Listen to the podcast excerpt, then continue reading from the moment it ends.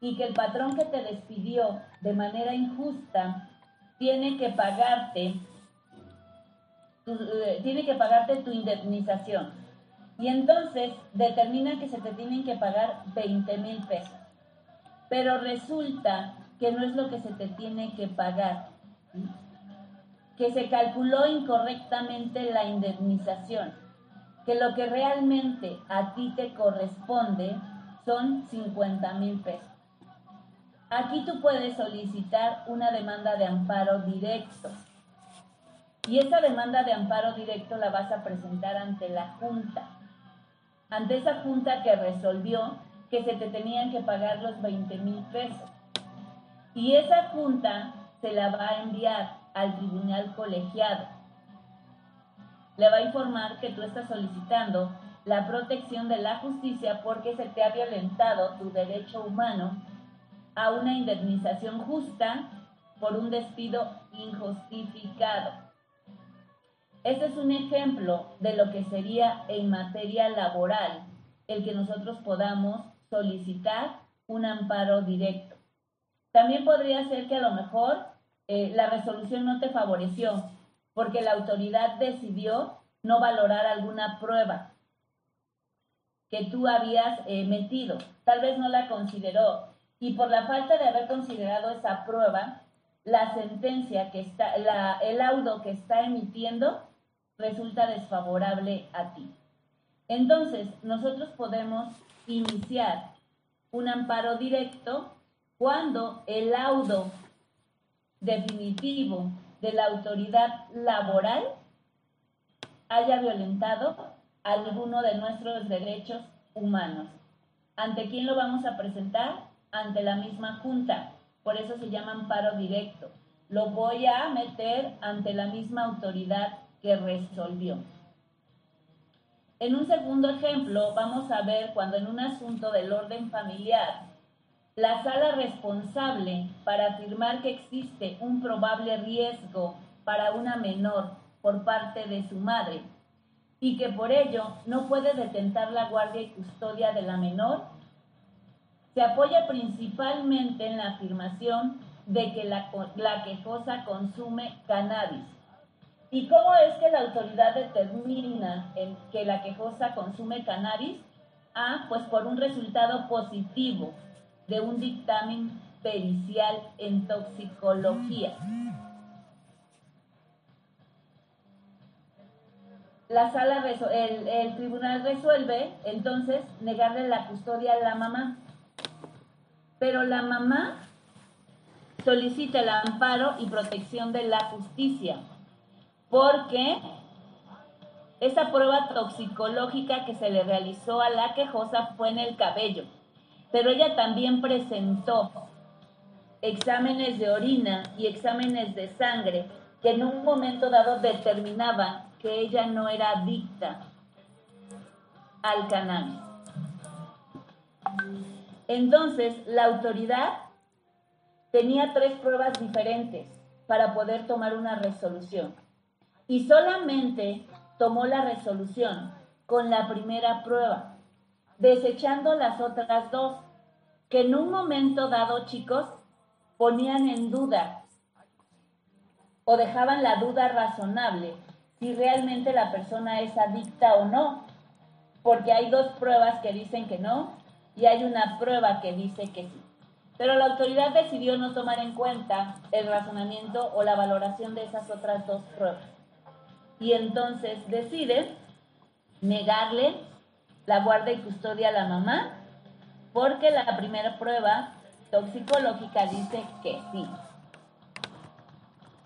Ahí la mamá va a solicitar el amparo y protección de la justicia porque considera que los resultados, eh, considera que no puede, eh, el consumo de cannabis no puede ser considerado como un medio probatorio eficaz o contundente. Esa primera prueba no puede ser considerada como un medio eficaz y contundente. No es idónea porque las otras dos pruebas generan duda. Entonces, bajo esas circunstancias, la mamá puede solicitar puede solicitar el amparo y protección de la justicia para tratar que se modifique la sentencia que la autoridad determinó. Dana,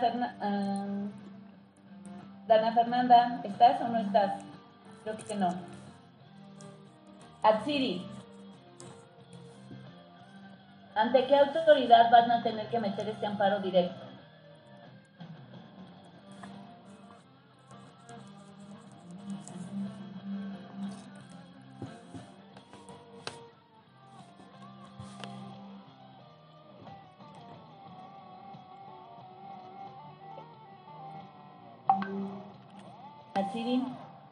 No sé, mis. Bien, ¿alguien sabe ante qué autoridad? Mm, bueno, creo que es contra ante los juzgados de distrito. Recuérdale que les he dicho desde que empezó eh, la clase que el amparo directo se mete ante la misma autoridad. Entonces, en este caso tendría que ser ante el juez que determinó no darle la custodia, ¿sí? Que no darle la custodia a, su, a, la mamá por, haber por considerarla una adicta, ¿vale? ¿Alguna duda?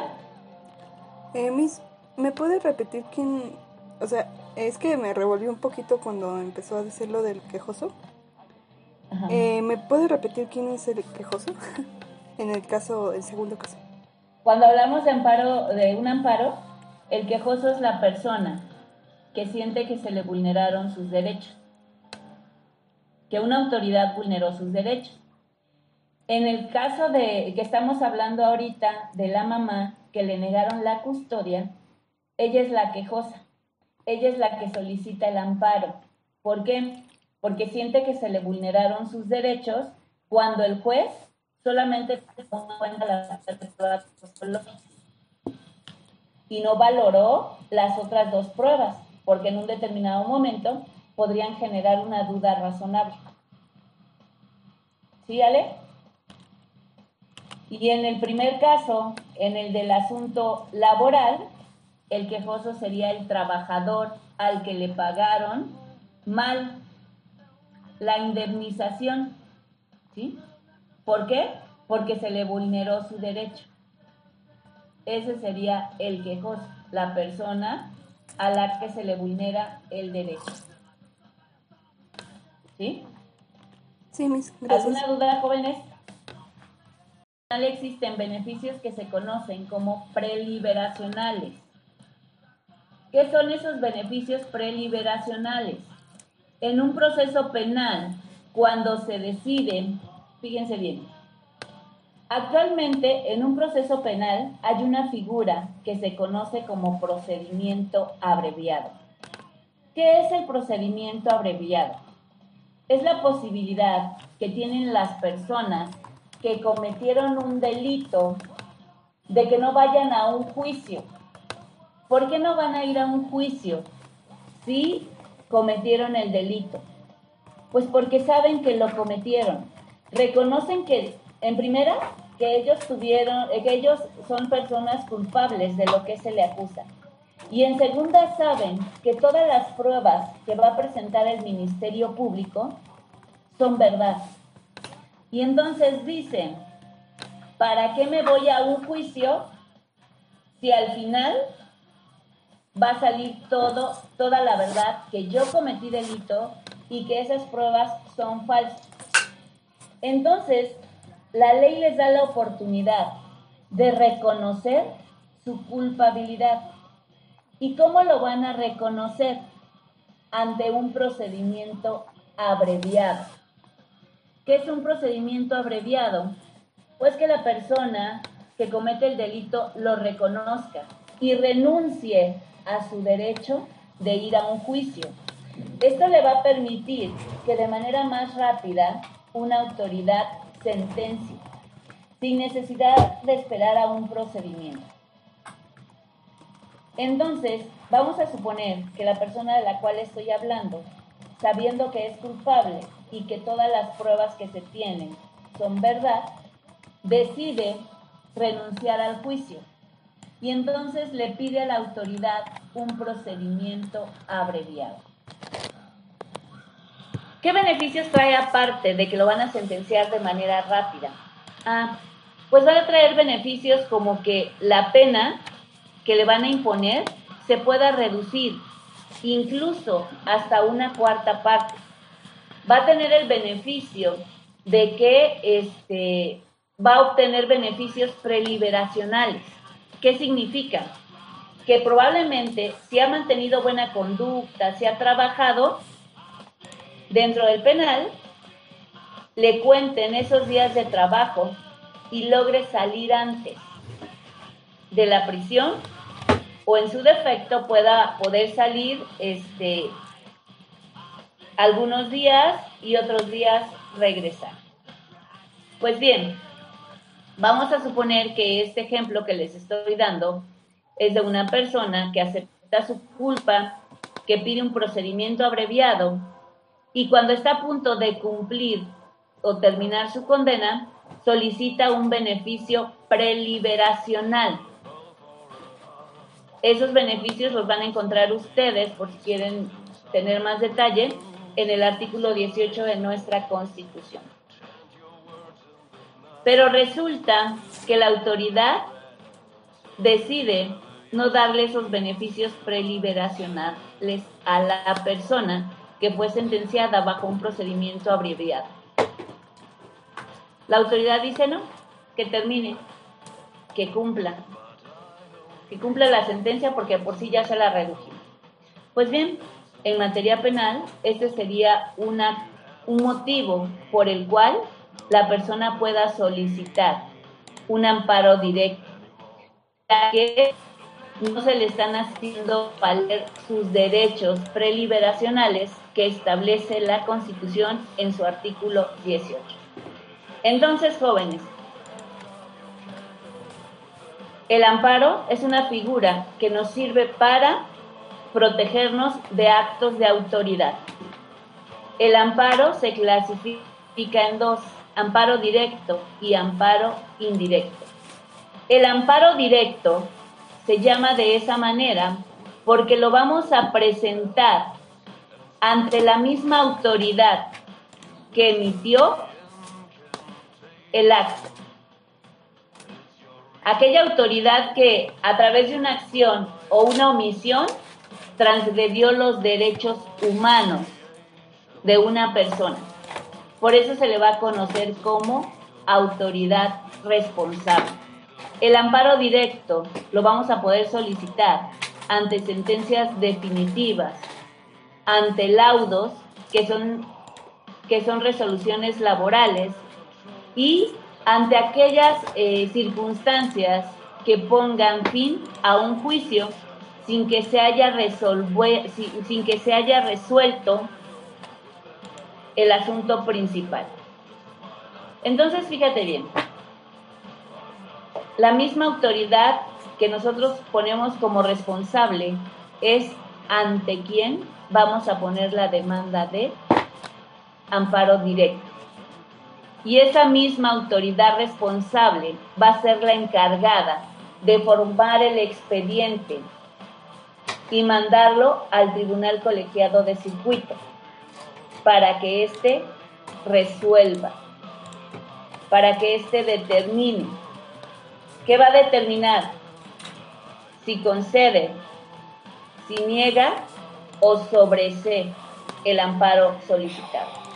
Con esto te estoy diciendo que una resolución de amparo directo puede conceder lo que la persona está solicitando. Ganamos el amparo, me concedieron, me concedieron la protección de la justicia.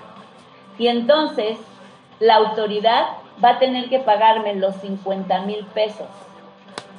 la, eh, perdón, no la autoridad, la persona que me, eh, mi patrón, mi ex patrón, me va a tener que pagar los 50 mil pesos en lugar de 20 mil. Me concedieron el amparo. Me niegan el amparo. Se determina que por el tiempo que tú llevabas laborando, la autoridad laboral resolvió correctamente. Solo te corresponden los 20 mil pesos. Te niego el amparo y protección de la justicia. Se sobresee el amparo solicitado. ¿Qué significa? Sobreseer significa que no va a resolver la autoridad en materia de amparo sobre ese asunto, porque a lo mejor tú no cumpliste con algo que te solicitó, porque no este, acudiste a la audiencia, porque no presentaste lo que te solicitó o lo que te requirió. Ya no voy a resolver sobre ese asunto, porque no tengo manera de poder resolverlo, ya que tú no cumpliste con algo que te pedí. Entonces, el amparo puede concederse, puede negarse o puede sobreseerse. Preguntas.